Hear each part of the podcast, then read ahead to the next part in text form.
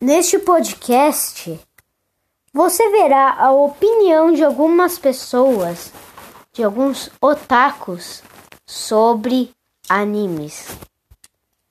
Então, se você é um otaku Bárbaro, que ba, bárbaro, ba, você é um, se você é um otaku e quer e quer descobrir alguns animes, então esse lugar, então esse podcast é pra você.